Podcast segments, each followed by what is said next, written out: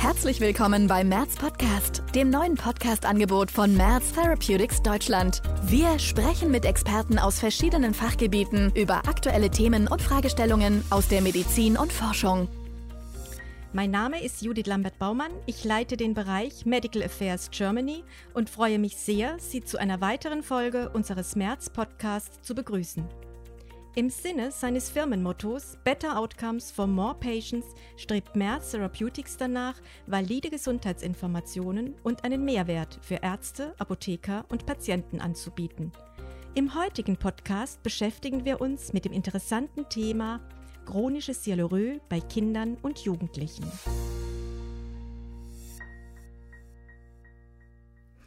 Warum widmen wir uns heute dem Thema chronisches Sialorö bei Kindern und Jugendlichen? Nun, in den ersten Lebensmonaten tritt ein vermehrter Speichelfluss, auch Sialorö oder Hypersalivation genannt, häufig auf.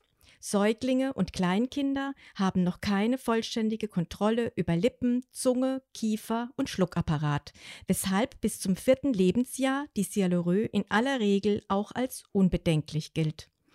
Entwickelt sich die Schluckfunktion jedoch nicht physiologisch und die Sialorö hält an, können andere Ursachen oder Erkrankungen zugrunde liegen.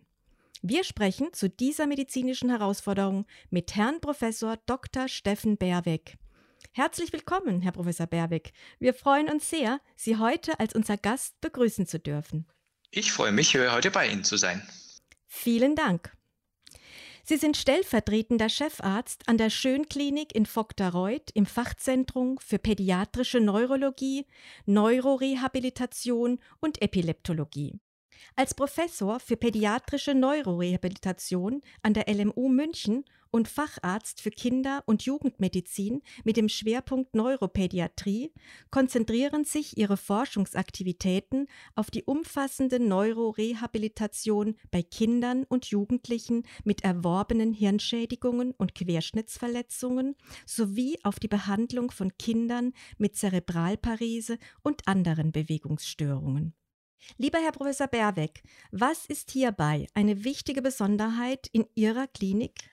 Ja, danke für die einleitende Frage. Ich glaube, eine Besonderheit unserer Einrichtung ist die enge Verzahnung der therapiestarken Neuropädiatrie und Rehabilitation mit den Nachbardisziplinen Neurochirurgie und Kinderorthopädie, was uns ermöglicht, eine ganz große Bandbreite an Interventionen anzubieten. Das Polimtoxin gehört hierbei als ein Baustein in das Gesamtkonzept, mit dem ich mich schon seit über 20 Jahren in Klinik und Forschung auseinandersetze. Herr Professor Berwig, wie oft tritt eine chronische Sialorö bei Kindern und Jugendlichen auf und was sind die häufigsten Ursachen?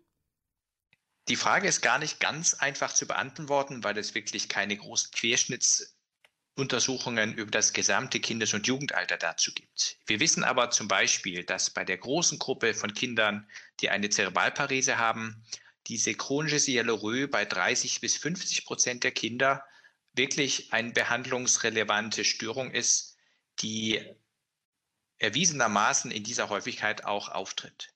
Aber auch viele andere neurologische Erkrankungen oder Entwicklungsstörungen, wie beispielsweise muskuläre Erkrankungen, wie beispielsweise aber auch ähm, Syndrome, bei denen die kognitive Entwicklung vielleicht nicht altersgemäß ist und die Kinder gar nicht so den Speichel gut spüren können.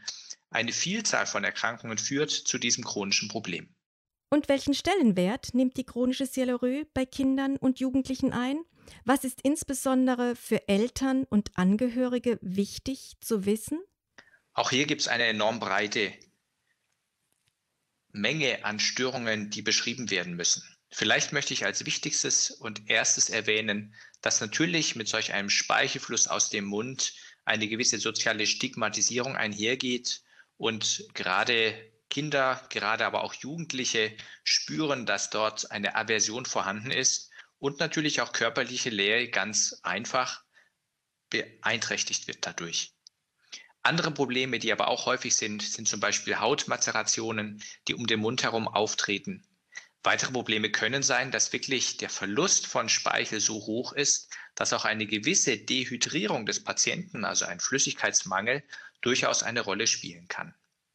Und dann gibt es noch die Gruppe von schwer neurologisch kranken Patienten, die beispielsweise eine Tracheostoma haben und bei denen auch Entzündungsreaktionen in diesem Bereich eine lebensbeeinträchtigende Störung darstellen können. Bitte beschreiben Sie uns, welche Behandlungsmöglichkeiten bei Kindern und Jugendlichen mit chronischer Sialerö derzeit zur Verfügung stehen. An erster Stelle möchte ich im Grunde Logopäden und Sprachheilpädagogen nennen. Das ist so, weil ich glaube, bei jedem Kind, das eine solche Störung aufweist, eine therapeutische Evaluation notwendig ist, um über die Ursachen ein etwas differenzierteres Bild zu bekommen. Therapeutisch können die Therapeuten auch einige Dinge anbieten, wie eine orofaziale Therapie, eine Verbesserung der Mundmotorik. Häufig reicht das allerdings nicht aus, um dieses Problem der Sialerö wirklich dingfest zu machen und gut zu behandeln. Was dann zur Verfügung steht, sind vor allem bei Kindern und Jugendlichen medikamentöse Ansätze, die sich wiederum in zwei große Gruppen aufteilen. Das eine ist die medikamentöse Gruppe der Anticholinergika, die systemisch wirken und unter anderem auch den Speichelfluss dadurch reduzieren. Das andere ist das lokal wirksame Botulinumtoxin, was den Vorteil hat, dass es eben keine zentralnervösen Nebenwirkungen macht, wie es bei den Anticholinergika sonst häufig der Fall ist. Ausnahmeindikationen sind sicherlich chirurgische Verfahren. Gar nicht in Frage kommt aus meiner Sicht bei Kindern und Jugendlichen Dinge wie Bestrahlung oder anderes, die vielleicht im Einzelfall im Erwachsenenalter noch diskutiert werden. Incobotulinumtoxin A, Xeomin von Merz, wurde gerade als erstes Botulinum-Neurotoxin Typ A für die Behandlung der chronischen Sialerö bei Kindern und Jugendlichen zugelassen. Sie, Herr Professor Berweck, waren Studienleiter der zugrunde liegenden Zulassungsstudie SIPEXI genannt. Welche Ergebnisse hat die Studie gezeigt? Das Hauptzielkriterium in dieser Studie war, den Unterschied zwischen einem Scheinmedikament, dem Placebo, und dem echten Medikament, in dem Fall eben dem Incobotulinumtoxin, zu erfassen. Und hierzu wurden einerseits objektiv die Speichelmenge gemessen, die der Patient über eine gewisse Zeit ausscheidet. Und zum anderen wurde aber auch die Zufriedenheit mit der Therapie im Abbild der Meinung der Eltern abgefragt. Und Hauptergebnis der Studie ist, dass ein signifikanter Unterschied zwischen dem Scheinmedikament und dem wahren Medikament vorhanden ist und das Incopolimtoxin zu einer signifikanten Abnahme einerseits der Speichelmenge geführt hat, auf der anderen Seite aber auch signifikant besser war, was die Zufriedenheit der Angehörigen mit dem Therapieergebnis angeht. Weitere wichtige Erkenntnisse, die wir, glaube ich, daraus gewonnen waren, ist, dass wir tatsächlich mit einer Dosierung, die wir mit sehr viel Bedacht gewählt haben, eine sehr sichere Therapie haben. Das war das zweite Wichtige, was es zu untersuchen galt. Neben der Wirksamkeit, wie sieht die Sicherheit dieser Therapie aus? Und auch hier ist erfreulich zu benennen, dass Dinge, die wir antizipiert haben, wie beispielsweise eine Schluckstörung, wie beispielsweise ein zu trockener Mund, aber auch andere möglicherweise assoziierte Störungen, nur in einem äußerst geringen Prozentsatz aufgetreten sind. Welche Empfehlungen können Sie uns hinsichtlich des Schmerzmanagements bei der intraglandulären Injektion von Botulinumtoxin bei Kindern und Jugendlichen geben? Hier empfehle ich auf jeden Fall einen sehr individualisierten Zugang, weil natürlich das sehr davon abhängt, wie alt der Patient ist, wie gut seine Coping-Strategien möglicherweise sind. Was ich immer empfehle, ist, gewisse Ablenkung bereitzuhalten, sei es mit dem Handy oder sei es mit einem Fernseher, der in dem entsprechenden Raum ähm, vorhanden ist. Das Zweite, was, glaube ich, wichtig ist, bereiten Sie die Injektion gut vor. Das heißt, die Spritzen sollten aufgezählt, aufgef äh, aufgeführt sein, die ähm, alle Utensilien, die man für die Injektion braucht, wirklich zur Verfügung stehen. Es bietet sich dann im Grunde bei allen Kindern an, zumindest eine analgetische Therapie anzubieten. Das kann ganz einfache orale Schmerzmedikation sein, wie mir sie sonst auch bei Fieber oder Schmerzen gibt.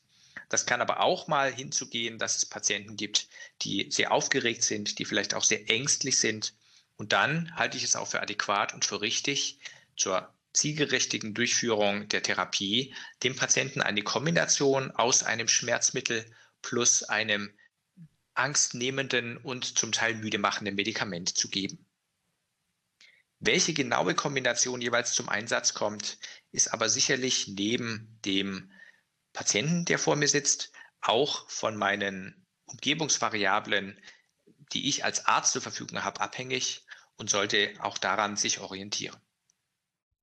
Und wie schätzen Sie die optimale Dosierung von Incobotulinumtoxin A ein, um eine optimale Dauer des therapeutischen Effektes zu erzielen, bei gleichzeitig guter Verträglichkeit?